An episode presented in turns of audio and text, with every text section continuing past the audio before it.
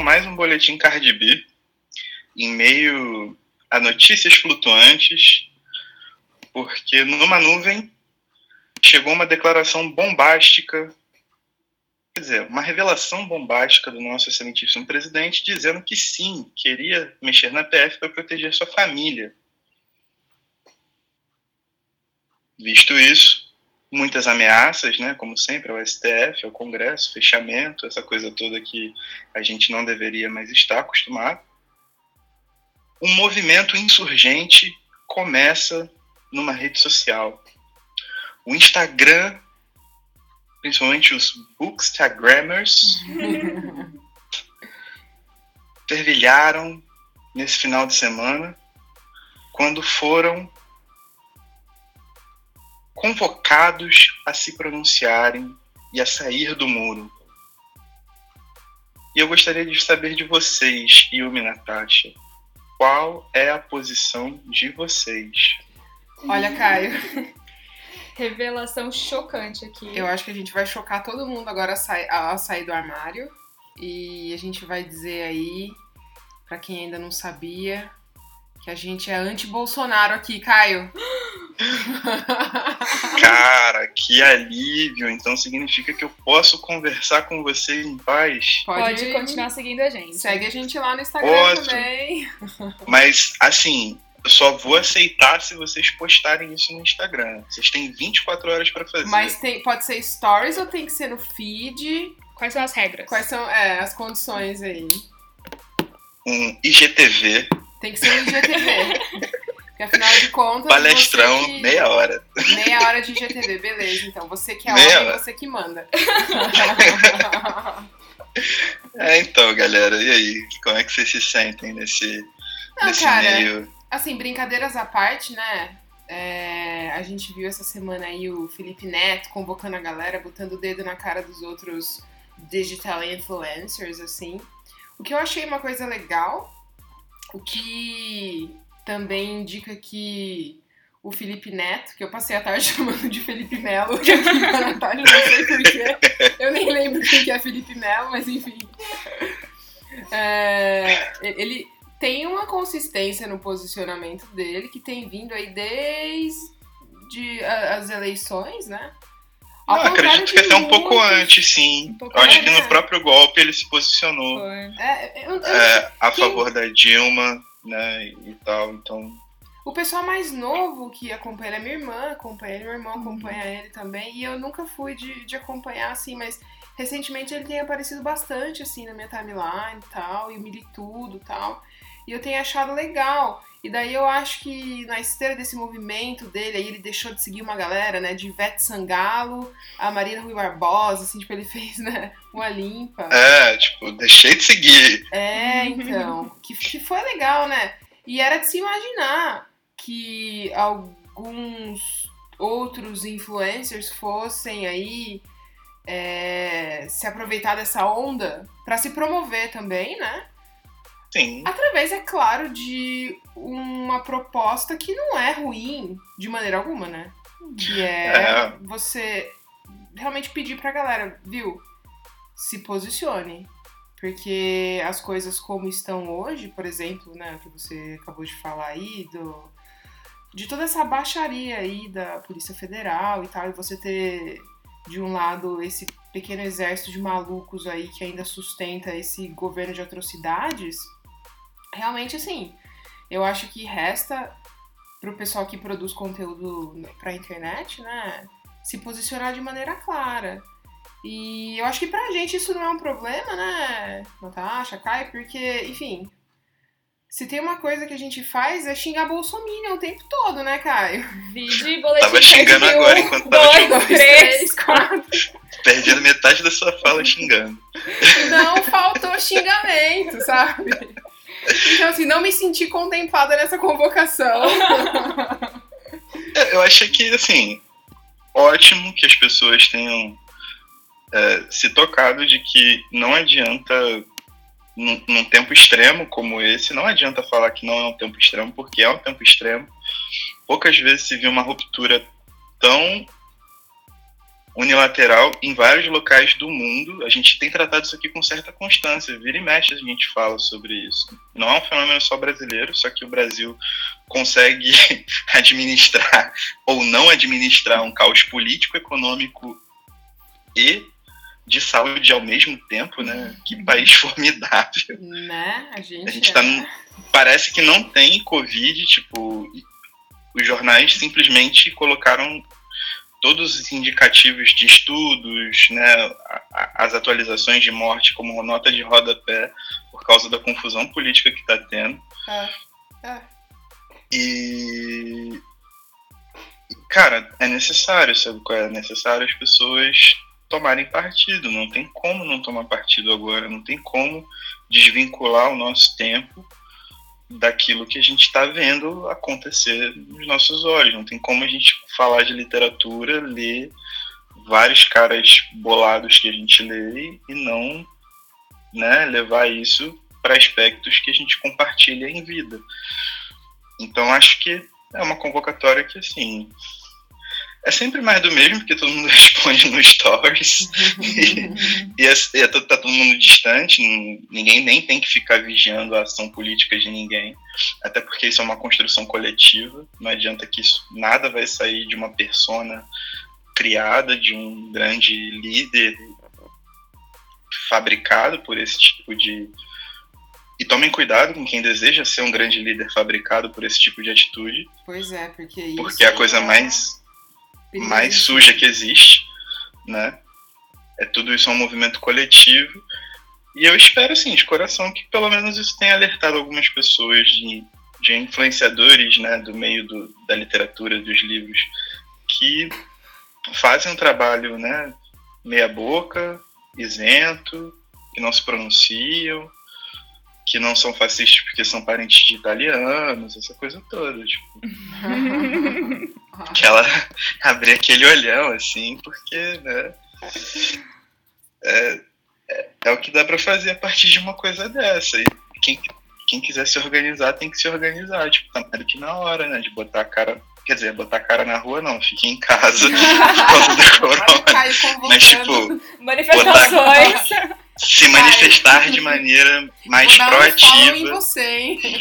né? Tá colocar leituras de base, né, discutir teoria em grupos, ver maneiras de você manifestar esse seu sua raiva com, com esse governo, com essa necropolítica aplicada, porque a gente está vivendo uma epítome disso aqui no Brasil, é, de maneira efetiva para combater, para realmente ser oposição e ter alguma coisa né, forte em relação a isso, ajudar artistas que estão precisando, todo esse bagulho, né, tá girando nesse meio. É, e a gente precisa de alguma maneira aí encontrar uma, uma pauta em comum, né? Uhum. Porque já que hoje no Brasil fala-se sobre política em termos de esquerda e direita, que na verdade são termos que têm me incomodado desde 2016, lá desde o golpe, porque eu acho que são termos anacrônicos e que nem dão conta dos fenômenos complexos que o mundo vi- vive hoje, assim, sabe? É, então, eu acho que a gente vive um, um- um fenômeno muito parecido de massacre às esquerdas que o- os Estados Unidos viveu há décadas atrás, em que acreditar em universidade pública e sistema único de saúde te transforma num comunista, É, então, a- gente. né? Então, tipo, Mas isso, isso foi uma questão do século XX, entendeu? sim, sim, aqui a gente gente- tá em atraso, como é claro, sempre. como sempre, né? A gente traz essa questão para o século XXI como se fosse uma coisa assim que realmente estivesse em pauta, enquanto na verdade,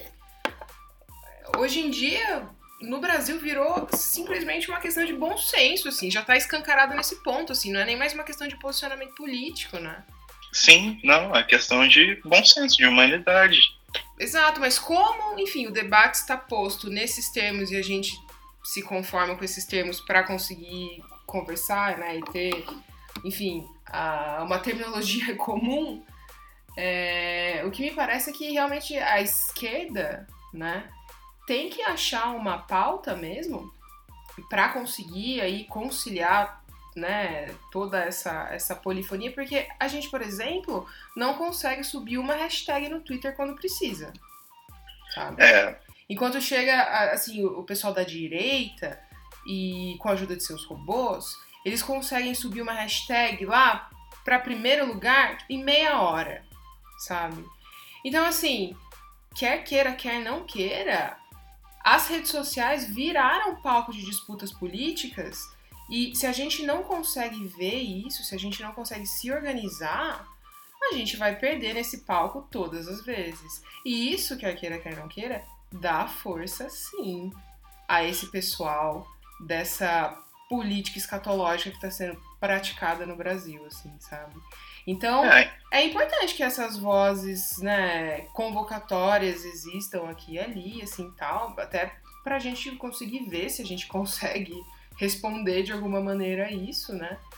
É, mas eu acho que uma coisa, assim, que pra nós aqui é, assim, entendida como um dado certo desde sempre, é que esse homem que está na presidência da República, ele é um ser abjeto que de maneira alguma nos representa. Assim, que isso fique muito claro e que se essa for a linha que a gente tem que seguir, é essa linha que a gente vai seguir. E, e se for simples assim, que seja, né? Agora vamos conversar sobre como a gente sobe aquela hashtag. Vamos conversar sobre como a gente. Não é? É, virou tipo um dilema também, né? Porque se você conversa sobre subir a hashtag, você está conversando sobre tomar partido da mesma estratégia que eles usaram. Que eles usam, né? Que é Uhum. contratar robô, fazer aquela, aquele esquema de disparo massivo, aquela coisa maluca de fake news que eles bolaram, esse mecanismo que vem lá do, do Brexit, Uhum. né? E vários outros lugares também usaram. É, E tem uma questão moral a se discutir a partir disso. Né? E fica nesse impasse moral, assim, e o bagulho meio que não anda, e as manifestações de rua, assim, né? Como a gente via lá 2013, os 20 centavos que levaram. Nossa. Eu amo essa timeline que puxa. Caramba, começou nesses 20 centavos. Dos 20 centavos a Bolsonaro. Olha esse Brasil, gente. Esse país realmente. Tipo, Não é É o sério. pior trabalho de causa e efeito que eu já vi na minha vida. A Mas- melhor definição de toda é aquela é, de que o Brasil é um hospício a céu aberto. Eu nunca vi uma definição melhor. É, mano, então, tipo, sempre fica esse dilema moral, sabe? De você vai usar a mesma tática que o adversário, que não sei o quê. Mas chega uma hora que, pô, você não aguenta mais perder também, né, mano? Tipo, os caras, além de tomarem o poder, eles destruíram o SUS. O Mandetta, até o ponto da epidemia, ele cagou com o SUS em vários aspectos, mano. Tipo, o pessoal que recebia coquetel pra AIDS perdeu, sabe Uhum. qual é? Várias paradas, várias paradas. As universidades públicas, né? A gente As universidades públicas pele extremamente isso. sucateadas. Uhum. Agora isso está partindo para o ensino básico, ensino médio. A gente vê a própria reafirmação da data do Enem ser mantido esse ano. E quando a gente fala sobre o controle da rede social ser muito importante, os dados né, que aparecem para os alunos de que mais ou menos 40% dos alunos não têm nem acesso à internet e seriam prejudicados né, pela, por essa manutenção da data do Enem, a gente vê quem realmente tem o poder de chocar algumas coisas aqui no país, né? É uma minoria, classe média, para cima, Uhum. que tem acesso a esse tipo de ferramenta e que levanta isso, né? Que move os algoritmos todos fazendo esse tipo de atrocidade. E, cara, tá tudo destruído, sabe? qual é? A gente, né? A gente, de uma forma geral, não só nós três, a gente tem que arrumar formas de pelo menos estar com o discurso alinhado, mano.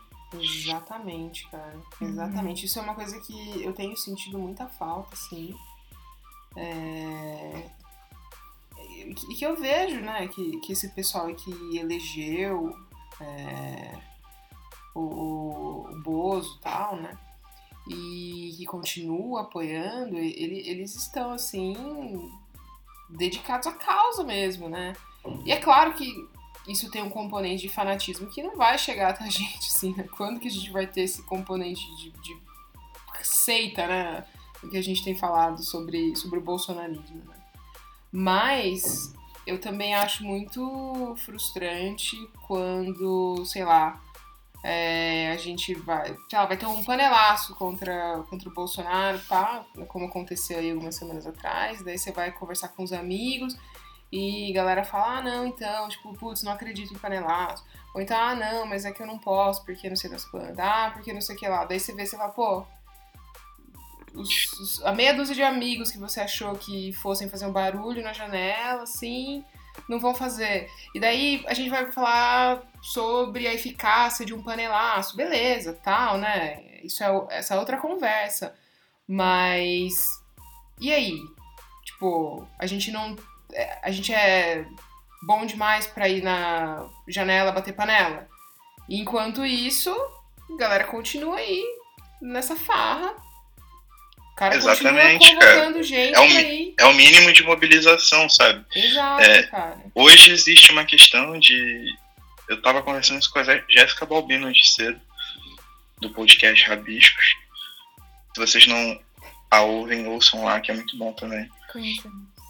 É, que a gente tende a levar as questões individuais contra as questões coletivas. Quando na verdade uma é complementar à outra. Uhum. Saca? E uma parada que, tipo, no meio desse, desse. É que é muito difícil você colocar isso em palavras, né? Porque sempre fica com raiva, sempre fica puto. Uhum. quando você fica puto, pelo menos quando eu fico bolado, eu não consigo escrever direito. Mas eu tava lendo os anos da Annie Ernaux, uma autora francesa, e ela escreveu uma parada aqui que eu até postei no Instagram e eu vou ler, mas é bem isso mesmo, cara. Tipo, os sinais das transformações coletivas não são perceptíveis na, par na particularidade das vidas, a não ser, talvez, no tédio e cansaço que levam milhares de pessoas a secretamente pensarem ao mesmo tempo. Nada disso vai mudar nunca. E, tipo, a galera realmente está comprando esse discurso de que não adianta fazer o que quer que seja, uhum. porque nada disso vai mudar nunca e tá desistindo muito cedo das paradas. Enquanto isso, a gente tá sendo tomado como se fosse um rolo compressor, tá ligado? Uhum. É universidade, é saúde, é, porra, previdência, é a questão dos direitos trabalhistas também, que foi muito polêmica, é mais reforma, mais reforma, mais reforma. Aí quando anuncia o fim da pandemia, fala, ah, beleza, a gente corrige tudo com reforma e tudo tá caindo no lombo da gente. A gente, tipo, não consegue ter um discurso unificado para poder, pelo menos, fazer uma balbúrdia virtual nisso, sabe? Uhum. Você competir virtualmente, nem que seja, tipo, obviamente com robô não se compete né? para subir hashtag, mas nem que seja para você conseguir, pô, marcar uma presença, marcar um espaço virtual, sabe? É? Exato. E não tem, tipo, é muito é muito bolado ver isso. Mas é, tipo, estamos aqui falando, fazendo elucubrações. Ah, mas no final das que... contas vai tudo virar stories no Instagram mesmo. a gente contribui com os nossos dois centavos, né? Tipo. É, é mano. Eu falo pro, pro pequeno público que, que me ouve, que lê as coisas no blog, né? É, a gente vai conversando com o nosso círculo de amigos, você aí com o seu público, com seus amigos, e a gente vai aos poucos aí tentando reverter essa ideia, por exemplo, de quem votou nulo em 2018, sabe? Acho que isso é uma coisa que já tá sendo uma vitória. Pessoal... Eu lembro da capa da Veja falando que não tinha como escolher entre dois extremos. Acho que foi a Veja foi o a Estadão, época. foi. O Estadão publicou um editorial é, no dia da eleição, 2018, falando que a escolha era muito difícil. Dá e... pra perceber o quão difícil era agora, né? Então, é, é a irresponsabilidade que a própria imprensa tá pagando muito caro agora, né? Tá pagando muito caro. Que aprendam a lição, né? E é assim, cara, tipo, o grande bagulho tem que ser percebido o quanto antes. Tipo, eu não acredito que não tenha sido percebido, mas se não foi, tem que ser percebido o quanto antes. É que essa galera não tem medo de cortar na carne, nem que seja na própria carne, sacou? É, é É, louco. tipo, É louco. É um bagulho meio kamikaze mesmo. Então, quando o cara dá um discurso falando que talvez tenha que sangrar pela pátria, ele não tá falando esse bagulho à toa. Não é por causa da facada que ele levou, porque nem sangue tinha. Tá ligado? É porque ele vai. É, é igual o memezinho do, do, do rei do Shrek lá, né? Tipo, É, que alguns de vocês vão morrer, mas tudo bem, eu vivo bem com isso. eu vou fazer esse sacrifício por vocês, né? Exatamente, eu faço esse sacrifício tranquilamente. É, mas Tá, né? assim, não me parece totalmente estranho que um país assim super subeducado como o nosso, né, quinhão da América Latina aqui que nos coube, compre esses discursos populistas. Me parece até, inclusive, historicamente É. inevitável, né? É, a gente estava conversando esses dias, né, sobre os, os governos brasileiros desde o, desde o Getúlio, na verdade. né? A gente vive golpe populista atrás de golpe populista, desde a proclamação da República, sabe? Por um, por um marechal que Uhum. simplesmente despachou o rei daqui, o imperador, é, no meio da madrugada, proclamou a república ali, ele, né, enfim, meio que, assim, vai, não vai, vai, foi, foi golpe, depois disso foi só golpe atrás de golpe.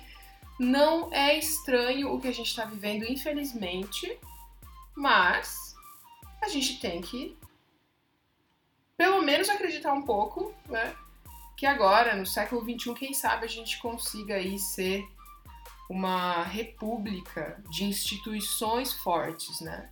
Que a gente consiga fortalecer as instituições que, que vão garantir a nossa democracia. Não que a gente fique aí para sempre esperando o Messias. Que isso não existe na política, minha gente. Isso, assim, só em um país subeducado, subdesenvolvido, nos confins da América Latina, se acredita nisso. Não é? É... Mas enfim. E homem pra presidente. Ah, Quem vai salvar a pátria sou eu. Não, cara, Dá um cartão assim, corporativo na minha mão que você vai ver. a gente já vai ser livro direto, né? Vai salvar a Saraiva e a cultura. Mas Mas enfim, voltando, voltando ao começo, uma coisa que eu gostaria de ressaltar só é que toda vez que você se posiciona, tipo, não é só o posicionamento falado, obviamente, é o tipo de organização que você faz e como você ocupa o seu espaço, seja ele virtual, seja ele físico, né? Ou afetivo também, né? Nos seus, nos seus laços de amigos, famílias, relacionamentos, etc. É, mas é sempre bom ressaltar também que, tipo, não adianta nada você, você meter uma bronca e ficar sentado falando, né, versinho do Racionais, quando chegar na rua, nego ri da sua cara, tá ligado? Você tem que sustentar sempre o que você fala, mano. Tipo, você tem que ter muitas costas largas pra sustentar o que você fala. Sacou? Se você tem, você faz o que você quiser. Vai, tipo, segura tua bronca e vai, sabe qual é? Então é só isso, tipo. Falou, É isso aí. fez, sustenta. De resto, não encha meu saco. Fica aí o recado. Mas assim, já- agora que a gente deu essa, essa viajada revoltada, Essa revoltosa, introdução leve, gostosa pra vocês na quarentena. a gente trouxe hoje algumas pequenas recomendações de. Deveriam ser filmes, Começou como filme. mas existem elementos disruptivos É, eu fui a única dentro que desse fez podcast. a lição de casa certa, né? Mas aí você tá seguindo a sua linha porque você é a pessoa que, que na literatura sempre traz o homem branco hétero. Então você propôs o filme, você trouxe o filme. É, de um homem branco. Né? Não, não, mas a, a, a protagonista é a Grace Passou, que é fantástica, é fenomenal, assim, sou fã. É. Ah, então vamos começar com o meu, então. É, é, começa com o seu, a Já gente que já começou falando de é você mesmo. filme. Foi a única que fez o dever de casa certo. É, gente, então. Essa temporada. Eu já entreguei, ó, spoiler. Nessa quarentena, eu assisti um filme chamado Temporada. É, cheguei a esse filme, conforme relatei num post lá no blog, tá lá no Seu Logaritmo, através da Piauí de abril, né, que a gente assina aqui e tal. E no último artigo da revista tinha ali algumas páginas sobre um pessoal de Contagem, em Minas Gerais, que tem feito um cinema com é, é, uma cara toda, toda particular, assim, né? Lá em Minas mesmo, os filmes assim de, de baixo orçamento e tal, e que tem ganhado prêmios, que tem sido bastante elogiados, inclusive em circuitos internacionais, né? E como os textos da Piauí são sempre muito instigantes e inspiradores para mim, a primeira coisa que eu fiz quando eu terminei de ler, chama inclusive Filmes de Comentário, acho que é do Tiago Coelho, o, o texto, se não me engano. É, eu fechei a revista e fui procurar alguns filmes nessa, dessa produtora mineira, Filmes de Plástico. Encontrei alguns curtas no YouTube e achei esse Temporada do André Novaes, né, que é um dos diretores aí, dos jovens diretores dessa turma de Minas, disponíveis na Netflix. É, daí a gente assistiu, né, a gente gostou bastante, assim. Eu achei que foi uma das melhores coisas que eu assisti recentemente, aí, principalmente é, em termos de cinema brasileiro mesmo, que a gente não, não costuma consumir muito aqui, infelizmente, porque a gente consome muita coisa norte-americana. Isso é uma coisa que acaba até incomodando a gente de vez em quando, né? Sei lá, agora na quarentena, por exemplo, a gente assistiu pouquíssimos filmes porque a gente tá assistindo Gilmore Girls tudo de novo, assim, né?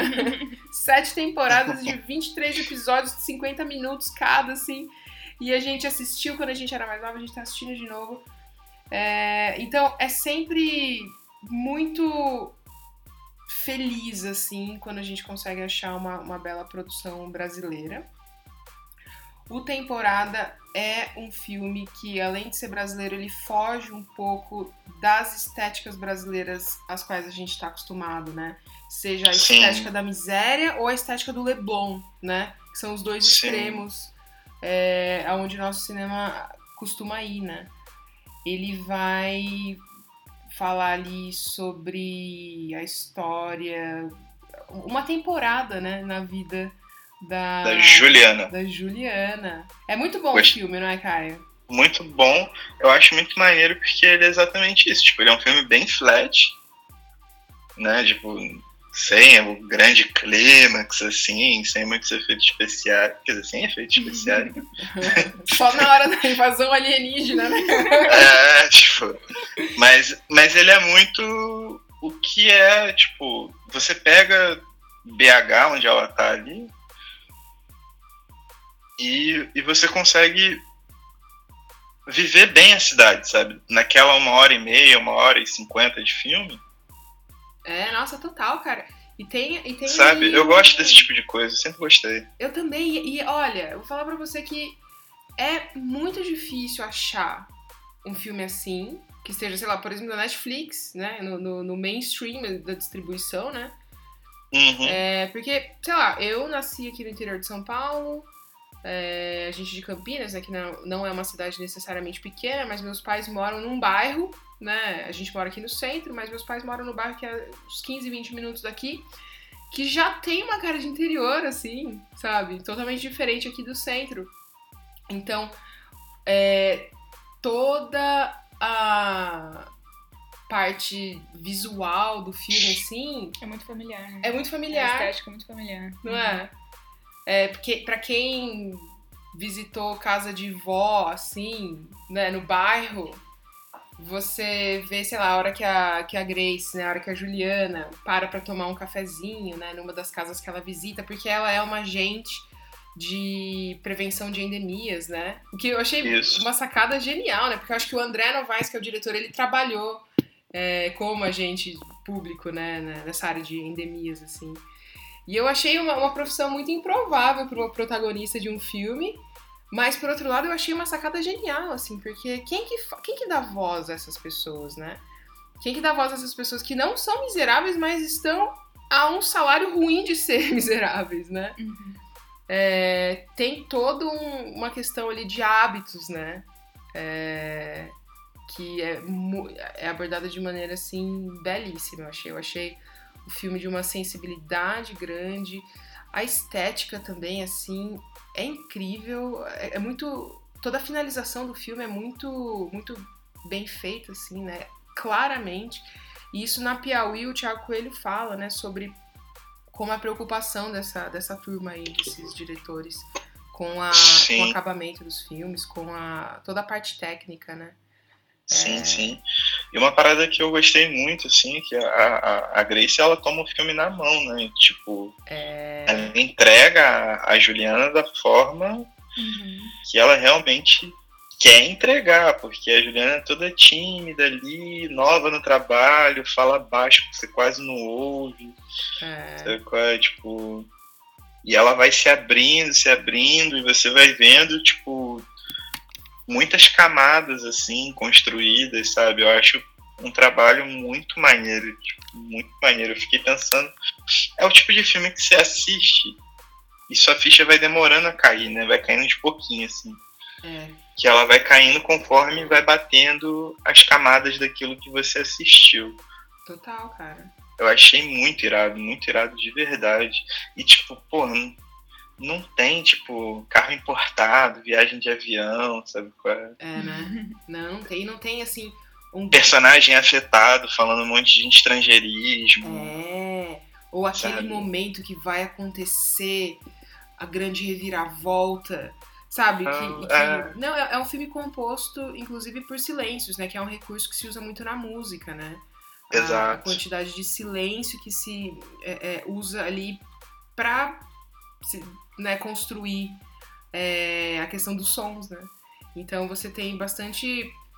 Como você falou, né? É um filme flat, porque ele é um filme que não vai ter grandes estridências, né? E Isso é Exato. uma coisa que tá sendo muito difícil de achar e que, enfim, me tocou bastante e é essa a minha sugestão aí. Eu gostei muito do- da Grace, do russo, cara, ele é muito engraçado, Russão. né? Do russão, Noção, o amigo da Juliana. É, vários, vários detalhes do filme, assim, que acho que pra quem é brasileiro é, vai, Vai ser ser, não é? Difícil não se reconhecer ali, pelo menos em algumas coisas, né? E queria agradecer aí a Piauí que trouxe essa, essa sugestão bem massa. E, enfim, vou passar minha vez para Natasha. Eita. Pode ser. Você já falou, já é. Então já era. Yumi melhor que Glória Pires, hein? muito bom, muito bom. Bom, então não acabou o filme, tá? Esse podcast era sobre filme, mas acabou. É, Foi. o filme foi. Se você é uma pessoa que gosta de regras, o podcast acaba aqui. Então, é, junto com essas séries que a gente foi reassistir e filme que a gente pegou pra ver e tal, a gente ah, assistiu Pose, que é uma série apenas maravilhosa. Apenas fenomenal. É, ela tem duas temporadas, mas só uma tá disponível na, na Netflix, porque é uma série da FX, na verdade. E é de 2018, então eu acredito que em breve aí a Netflix vai liberar a segunda temporada e parar com essas graças. É, As graças da Netflix, gente. porque tem dessas, né? Tem, Então, tal. enfim. Netflix, te dou 24 horas pra tudo. Senão eu vou parar de te assinar, hein? Mentira, a gente nem assina, a gente pega de outra pessoa. Gato de Netflix, confessado sim. Só não diz quem, porque aí a pessoa não pode vir atrás É ainda. verdade. Descubra. E é uma série que se passa em Nova York, ah, na década de 80. E a gente já tinha assistido há um tempo o- um filme, um documentário, na verdade, chamado Paris is Burning, que também estava na Netflix. Eu espero que eles não tenham tirado. É, que é sobre os uh, ballrooms, né? O, os bailes uh, que acontecem na, na comunidade LGBT, principalmente negra, é, de Nova York. E nesse documentário tem histórias um, reais, né, com, com as pessoas que realmente participavam daqueles balls. E essa série é, enfim, ficção, mas vai retomar aí uh, essa parte bastante importante da, da história LGBTQIA+. É, não só em Nova York, mas para a comunidade como um todo, né? E além de ser muito bem produzida, atores, assim, muito bons mesmo, a, a forma com que eles abordam certos temas, uh, muito sensível, né? Os diálogos, não tem nada que nada perdido, não tem nada que não precisava estar, sabe? Uh, todas as escolhas são muito bem feitas. É, eu queria destacar realmente o, o fato que, enfim, a grande maioria do elenco faz parte da comunidade LGBT. Uh, é a, a, série que, enfim, teve mais um, atrizes trans, não só da, das personagens principais, mas também personagens assim que a gente até reconheceu de assistir RuPaul, falar, ah, essa é a Jiggly Caliente e tal, tipo, drags que passaram por RuPaul e é, é, saíram, é, não só, não só quando saíram, né, na temporada já um, surgiram aí um, contando o seu processo de transição, né? Então, uh, são mulheres trans. E, enfim, a MG Rodri Rodriguez, Rodriguez. é, que faz a Blanca, a India, Dominique, então só uh, atrizes, mulheres assim, incríveis. Tem muitas trans também na equipe de produção, né? Sim, uh, bastante LG, é, gays e trans, enfim. Eles têm, tipo, três personagens, pelo que eu tava lendo, assim, que é, não são da comunidade LGBT especificamente, assim, e também três personagens que não são negros ou latinos, que também é bastante importante nesse, nessa cultura uh, dos bailes, né? Então, enfim, apenas assistam porque. E a trilha sonora também, gente. É muito boa. Eu achei maravilhosa, é porque a série se passa nos, nos anos 80 uhum. e tem uma, uma trilha sonora nos 80 incrível. Para quem gosta de música dos anos 80, assim, dá para fazer uma playlist só com, com os episódios, assim, e né, colecionando as, as faixas que vão aparecendo, assim. É, foi uma das melhores séries aí que a gente assistiu nos últimos anos, né? Uhum, com certeza. É... E, assim, para quem curte RuPaul, por exemplo... Todas as referências estão lá. Né? Nossa! É... Todas as referências de RuPaul é... são a gente vê, dessa né? cultura de balls. Uhum. Como o, o, o RuPaul foi aí nessa... Ah, é um verdadeiro porão, assim. No que há de mais underground na cultura, né?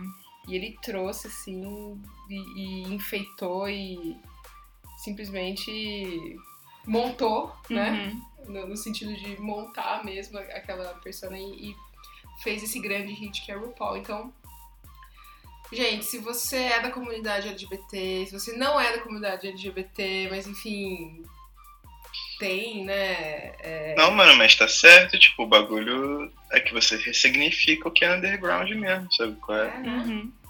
tipo, movimento underground não pode ser só, tipo, os malucos do rap, assim, né? Tipo, mó galera tá, tá no espaço, ocupando, querendo fazer uma parada foda, conseguindo fazer, no caso do, da série que retrata os bailes dos anos, dos anos final dos anos 80. Uhum isso tem que ser levantado sempre, mano, porque se apaga muito fácil, né, cara? Tipo. Total. Ainda mais assim, já que tá documentado, isso tem que vir, tá ligado? Tem que vir. E é tipo, para qualquer pessoa que trampe com contracultura, é. que, que tem interesse, a pessoa tem a obrigação de conhecer, mano. Uhum.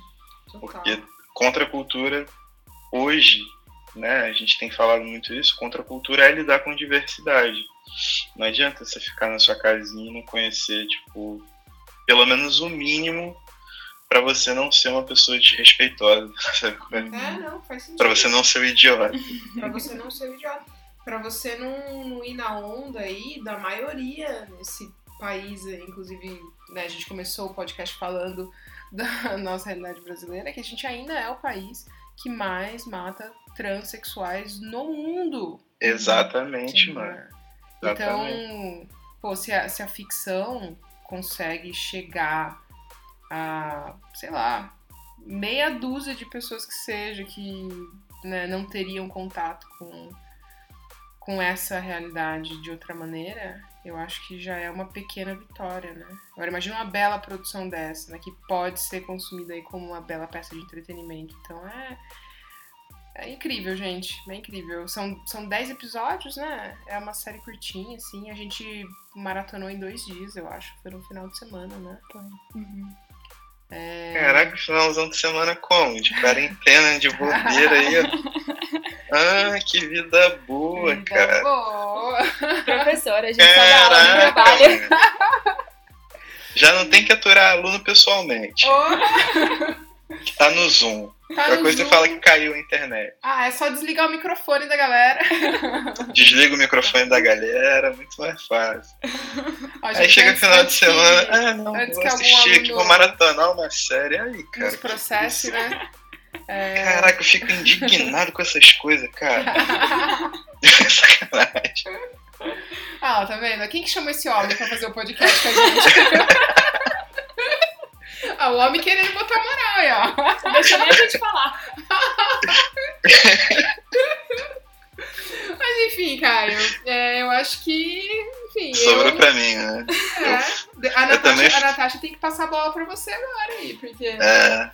Cortei na vez dela. Eu trouxe, eu trouxe um documentário e uma série também. Inclusive, eu vou falar pro documentário. Oi? Começamos a assistir a série hoje, porque a gente não trabalhou hoje à tarde também. Caraca, Mano, brother. Eu trabalhei até as quatro da tarde aí, ó.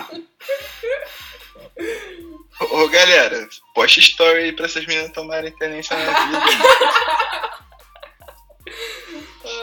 Ô, irmão, que isso, cara? Mas enfim, desculpa aí atrapalhar sua vez. Não, vocês estão me deixando aqui bolado, tá? Depois desse podcast a gente conversa na moral. Sacanagem. Vai chamar a gente na chincha. É, deixa quieto, a cobrança vai vir aí. É, a primeira coisa que eu trouxe foi um, foi um documentário que, assim, é bom, mas eu acho muito interessante. O que eu acho muito interessante dele, não tem nenhum recurso muito inovador, não. É um cara que ele tinha acesso às cúpulas a cúpula do poder cubano desde os anos 70, um norte-americano que de tempos em tempos, tipo de 3 em 3, 5 em 5 anos, ele ia para Cuba e ia acompanhando como o país estava se desenvolvendo. E ele fez isso dos anos 70 até agora, século 21. Ele filmou, inclusive, a morte do Fidel, não lembro que ano que foi direito, mas é muito recente, né? Então ele tem uma, ele mostra um pouco dessa parada tipo mais de vivência, sabe? Esse, esse olhar mais aproximado, desmistificando muitas das coisas que ficam esquecidas por essa guerra é, de narrativas, por essa disputa de narrativas que toma lugar de tudo hoje. Sacou? Então eu achei que tipo, foi um lançamento bem importante pelo que, pelo que representa o, o poder, né? A, a, capacidade, não só criativa, mas a capacidade de, de conseguir é, utilizar do, do, da prerrogativa que tem, do privilégio que tem, para só deixar as imagens por si só falarem. Então ele acompanha a vida de algumas pessoas ao longo dos anos, né? Então ele acompanha é, são três irmãos que são são são fazendeiros ali, pequenos fazendeiros, pequenos produtores, que tipo nos anos 70, 80, quando a revolução estava no ápice, Cuba estava recebendo muita ajuda, etc. Eles tinham maquinário para poder arar a terra. E aí, quando chega nos anos 90, quando a, a, a União Soviética acaba, né, e aí a ajuda Cuba acaba, os embargos ficam cada vez mais fortes, toda essa, essa questão, você vê os caras, tipo, com um boizinho. Cinco anos depois, o boizinho tá velho e magro. Olha só. Sacou? Mas os caras ainda, sabe, são felizes pela vida que levaram, pela vida simples. Então, assim, o, o homem com uma câmera, ele conseguiu captar é, mais do que o próprio registro político histórico da coisa. Ele conseguiu captar que existem modos de vida que são diferentes. Isso é normal, sacou? É, da mesma forma que esses três só queriam ter boas condições para poder arar a terra, é, tem o cara de Havana, o centrão de Havana, que ele começou, que ele nasceu, tipo, ele era muito criança quando teve essa ruptura brusca e, e Cuba mergulhou num, num poço, né, de, de, de, de pobreza, porque perdeu todo o subsídio, é uma ilha, não, não fabrica muita coisa, depende muito de importação, exportação, essas coisas todas, etc ele nasceu no meio dessa pobreza. E quando Cuba começou a abrir né, o, o comércio, assim, aí primeiro abriu para o turismo, então você via que engenheiros trabalhavam vendendo souvenir para turista, que, tipo, na, numa realidade comum não tem cabimento nenhum, mas trabalhar vendendo um souvenir por dois dólares era, era muito mais lucrativo para ele do que trabalhar de engenheiro para o estado cubano coisas do coisas da vida, né? Coisas a gente já militou demais nesse.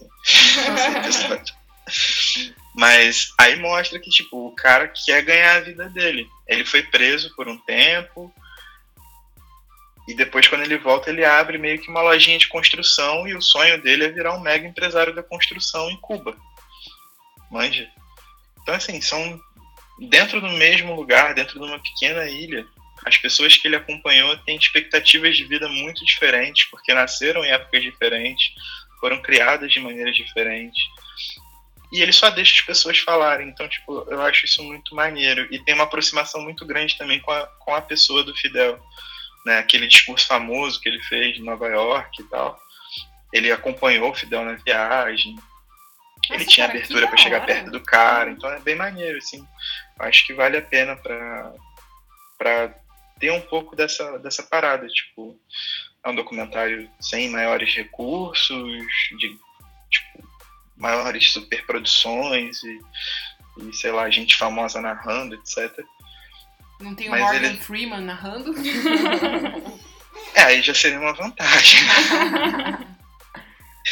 o Morgan Freeman também. Caraca, mano. Ele merecia um, um story, viu? pera, pera que agora mesmo vou disparar um story. Mas outra parada que eu fui assistir, que eu recomendo, foi inspirado no episódio que a gente fez no Rede Poderosa sobre o Terra Americano, que é um best-seller nos Estados Unidos e tá vindo pra cá pela Intrínseca. Você falou que é ruim, né, cara? Oi? Você falou que é ruim? Foi isso é que você não gostou? É péssimo, é um lixo. É uma das piores coisas que eu já li na, já li na vida. Nossa. É sério, não tô de sacanagem não, tô falando sério mesmo. Mas, tipo, inspirado por ele, eu, eu me dei conta de que, tipo, durante o ano a gente tratou de muitas coisas, mas principalmente da comunidade é, afro-americano nos Estados Unidos, quando a gente tratou, por exemplo, na série do Na Fissura, que é o livro do Johan Hari, que fala sobre a questão da guerra às drogas e tal. Só que boa parte dessa discriminação está numa comunidade que é tão grande ou pouca coisa maior do que a comunidade afro-americana nos Estados Unidos, que é a comunidade latina. Uhum. E aí, quando eu fui ler esse livro, eu fiquei muito revoltado, porque é um livro estruturalmente racista. Além de ser mal escrito. Tipo, ele é, ele é ruim e é racista. Nossa, sabe? pior tipo. É, então. E aí o que acontece? Eu fui procurar outras fontes, assim, né, para poder dar uma, uma, uma olhada, assim, por outros vieses e ver como é que grandes empresas né, americanas de entretenimento lidavam com essa questão latina. E eu cheguei no Gente, é, não sei se é Gentified ou Gentified, sei lá como é que se pronuncia. Mas é isso, tá na Netflix. Que é uma é tipo uma sitcom, cada episódio tem uma meia hora, que conta a história de uma família. Basicamente, é o avô com os três netos. O avô é dono de um restaurante de tacos né, de comida mexicana no geral, mas que são muito famosos por causa dos tacos. Viúvo, né, já tá bem velho e tal, e é o, o mexicanão, assim, tipo, broncão, sabe, que usa chapéu, todo aquele estereótipo do mexicano que você vê representado. Porque ele realmente é um cara mais, mais antigo. E os três netos, a primeira é uma mulher lésbica, que namora com uma mulher negra e que é artista. Tipo, ela pinta, mas ela também tem uns talentos mais plásticos, assim. Mas ela quer viver dessa arte, só que ela não tem como. Né? Ela é pobre e tal, então ela vai, ajuda o avô, trabalha em outro trampo, faz uns bicos para lá e para cá e vai se virando. E ela tem uma relação muito complicada com a mãe, porque a mãe só quer que ela tome vergonha na cara e vai trabalhar vida, e vai trabalhar um, no emprego formal, né? É, você tem um outro neto que ele teve uma criação mais abastada e ele foi estudar culinária e ele quer ser chefe de cozinha e mora com o avô nesse bairro latino que é essencialmente pobre mas trabalha num restaurante de ponta e se destaca de todo mundo a ponto de dos mexicanos, não só mexicanos, mas de todos os latinos que trabalham naquele restaurante são explorados, diga-se de passagem, acharem que ele não é mexicano mais, né? Ele é tipo ele ficou no meio termo porque ele se sofisticou demais para se parecer com o um americano, mas os americanos não aceitam. E ao mesmo tempo ele já não serve para a comunidade latina. E o terceiro, Neto, que é o cara que, tipo, quer trilhar os passos do avô, não se preocupou em estudar, ajuda o avô ali na loja, é, também é muito turrão, muito tradicionalista, e está prestes a, a, ter um filho com uma das minas que seria a mina mais responsa do bairro, assim. Mina que tá para sair para faculdade faculdade, tipo, para faculdade, ela fez faculdade e ela quer seguir carreira acadêmica, enquanto ele não tem perspectiva nenhuma, e ele começa a sentir o peso né, dessa, dessa história de amor com a moça e né, o fruto disso, que é o filho vindouro. E, cara, eu achei muito interessante, porque além dos toques de humor, além de toda a crítica social e tudo mais, ele se preocupa bastante com a questão de que, mesmo que dentro né, de, de, de coisas que a gente imagina, do, do vô, que é um, um mexicano classicão, turrão, assim, ele se preocupa em dar espaço para todas as personagens se desenvolverem dentro de uma, de uma complexidade que os afasta dessa questão do latino comum, do latino a própria Janine Cummings, né, que é a escritora do Terra Americana, os coloca como uma massa marrom. É sério isso, tá? Nossa. É, está na nota final do livro. Caramba, cara. É, é você tem noção.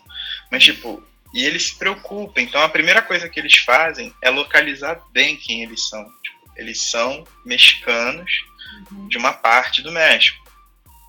Porque no México, por si só, tem várias regiões, tem vários costumes. A mesma coisa o Brasil. O Brasil é um país continental. Você vai no Nordeste, uhum. dentro do Nordeste você tem várias tradições diferentes. Uhum. Você vem no Sudeste, mesma coisa. dentro do próprio Estado você tem várias questões diferentes para lidar. Então ele posiciona muito bem isso, sabe? E ele deixa as personagens se desenvolverem de uma maneira que não perde o, o esse diálogo de sitcom, essa coisa rápida, gostosinha de assistir, mas também não te deixa passar como se fosse uma coisa tipo um The Big Bang Theory, sabe? Uhum. Você tem um Shell, tipo, tem quatro malucos inteligentão que começam a falar um monte de coisa sobre ciência. Aí, do nada, o cara faz uma pergunta impossível e fala, Bazinga. Aí, tipo, você fica, ah, bacana, Bazinga, é isso aí. Não, tipo, você realmente consegue se envolver muito legal. Ele rompe com um discurso, né, preconceituoso. Ele caracteriza o latino que ele quer retratar, isso é importante. É, fora todos os outros que servem como satélites para a história desses, desses quatro principais, assim, eles, ele, ele consegue trabalhar muitas outras personalidades, muitas outras latinidades que até então eu não tinha visto numa série, para falar a verdade, assim, ou numa obra, tipo, num filme, não que eu me lembrasse, num filme de massa, né, uma produção massiva estadunidense para entretenimento, eu não lembro de ter rolado. E eu achei muito bom, cara. Recomendo bastante. Eu cara, fiquei bastante feliz que, assistindo. Que você recomendou, a gente até começou a assistir hoje, né? Uhum. A gente conseguiu assistir um, um episódio só antes de a gente conversar e tal. E uma das coisas que a gente comentou foi é, é, a mesma coisa que a gente comentou sobre Pose, né? Que tem um elenco é, latino ali grande, né? Sim, sim. Então você, você é, dá uma, uma voz e um emprego, não é? Uhum. Porque quando a gente fala sobre ah, a população trans, a população latina, tem toda a questão de empregabilidade também, né? Porque Verdade. enquanto você pega, sei lá, o Leonardo DiCaprio, ele pode ser desde um detetive é, até. O Grande Gatsby. O Grande Gatsby, é, o, o não, não é? O Gatsby, aham. Uhum. Ele vai do 0 a 100, né? É, tipo, as possibilidades para ele no cinema americano, né, são infinitas. É, você pega um, um ator latino, ele vai fazer um papel latino. Uhum. Você pega uma atriz trans, ela vai fazer o papel de uma garota de programa uhum. trans. É, essa é uma coisa que a India Moore e a Dominic Jackson deram várias entrevistas. É, elas são atrizes de Pose, falando que elas são muito gratas ao papel de Pose, porque elas conseguem contar a história delas uhum. e que seria assim impossível que uma mulher cis, por exemplo, fizesse isso, mas que elas querem fazer papéis também que mulheres cis fariam, uhum. porque uhum. nem todo papel que elas querem fazer tem que estar tá envolvida apenas a questão da, a, transexualidade, da transexualidade, mas todas as questões humanas e, enfim, existenciais que a gente pode tratar numa obra, né? Então eu acho que essa questão da empregabilidade na verdade, cabe também pra temporada, porque uma atriz como, como a Grace, a, a Grace não, é, não é todo o papel que ela. Uhum que ela consegue. Não, né? tipo, é a, que, a que a gente até comentou, assim, não foi tão questão da empregabilidade. Mas, tipo, é um filme com pessoas normais, assim, sabe? Uhum. Não tem um ideal de beleza a ser alcançado. Na verdade, todo mundo ali aparece do seu jeito e é bonito do seu jeito, sabe? Todo mundo vive a vida. Uhum. É, né? Não é tem essa parada né? da, de, pô, ser uma Isis Valverde pra ser a esposa e ser o Reinaldo Janequim, cara, né? Pra parecer bonitão, todo mundo bonitão. A referência cartaz. do Caio de é bonitão. É Reinaldo Janequim. Não, não sei, tipo, é porque ele, ele, durante muito tempo, foi o, o galanzão, não foi? É, não, não tá, rolou isso. Né? A gente não. tá te zoando, cara. É, a gente tá tirando com a sua cara. Não é justificar, tá não, a gente tá só zoando. Eu, eu é porque, quero é porque as homem hétero geralmente não sabe a referência do. É, é assim que a gente é tratado. Eu quero discutir as coisas importantes pro país, as pessoas ficam me zoando. Pô, cara, a gente atrapalhando seu trabalho sério aí de levar o país pra frente, sabe? Só. Sabe? Aí depois eu vou chegar e vou cobrar vocês. É, isso aí, vai cobrar a gente no Stories e a gente vai ficar mal na fita. Vocês vão ficar mal na fita. Vou pronunciar assim, é, quem é que consegue falar sério no podcast? Aí vai ficar todo mundo assim. Aí você- vocês vão falar, eu consigo. Eu vou falar, não, aí eu vou passar pra, pra todo mundo assim, aqui, ó, quem consegue falar sério. Não consegue Não falar sério. consigo, não consegue. Unfollow. Vou Não, um cara, mas ah, é, tipo, é realmente muito importante aí que a, a arte, né, que tenha como componente fundamental o visual aí, né, seja fotografia, cinema, é, com- comece a desconstruir todo esse padrão estético que tem sido imposto há tanto tempo, sim. E que seja normal a gente ver uma série com o elenco todo latino, com o elenco todo trans, com o elenco todo asiático, com o elenco todo negro. Que seja normal, né? Que, que comece a, a A diversidade tem que ser normal, cara. parte. É. Diversidade é importante. Total. Não, isso vai, isso, tipo, vai ajudar a gente a fechar, né? O que a gente começou a falar lá no começo. Porque a gente é contra um governo burro e autoritário que quer calar toda dissonância e que quer varrer toda diversidade e que azul é de menino, rosa é de menina e que a única opção é você acreditar nesse Deus do Velho Testamento e se não for isso é fogo do inferno para você, como o próprio presidente da República já falou com todas as letras, né? É, que a minoria tem que se curvar à maioria. Ele falou, Exato. né? E acho que a gente tem que pensar bastante em relação ao que a gente cons- consome esteticamente, né? Porque a arte é a parte estética, a parte estética também faz parte do que a gente tem como vivência política. Então, toda vez que a gente define um ideal de beleza, um ideal de comportamento, né, e a gente determina isso de maneira muito rígida, muito dura, a gente pode estar correndo o risco de fazer a mesma coisa, Total, cara. sacou?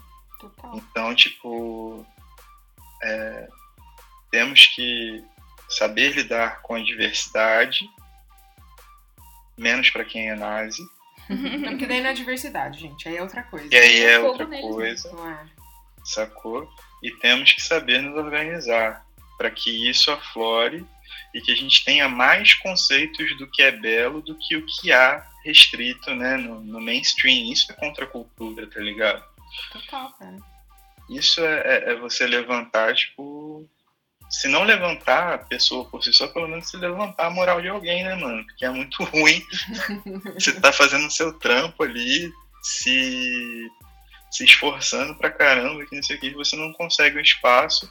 E aí você vê o Romero Brito tendo quadro em várias paredes famosas, E sabe? várias canecas, várias cuecas, Guarda-chuva. guarda-chuva. Tá ligado? Romero Não tem cabimento. Então, pelo menos a gente tem que dar essa, essa injeção de moral nas pessoas aí. Hum. Pra todo mundo ficar um pouco mais feliz. Vamos dar um guarda-chuva do Romero Brito pro Caio de Natal? Não, manda o Não. endereço.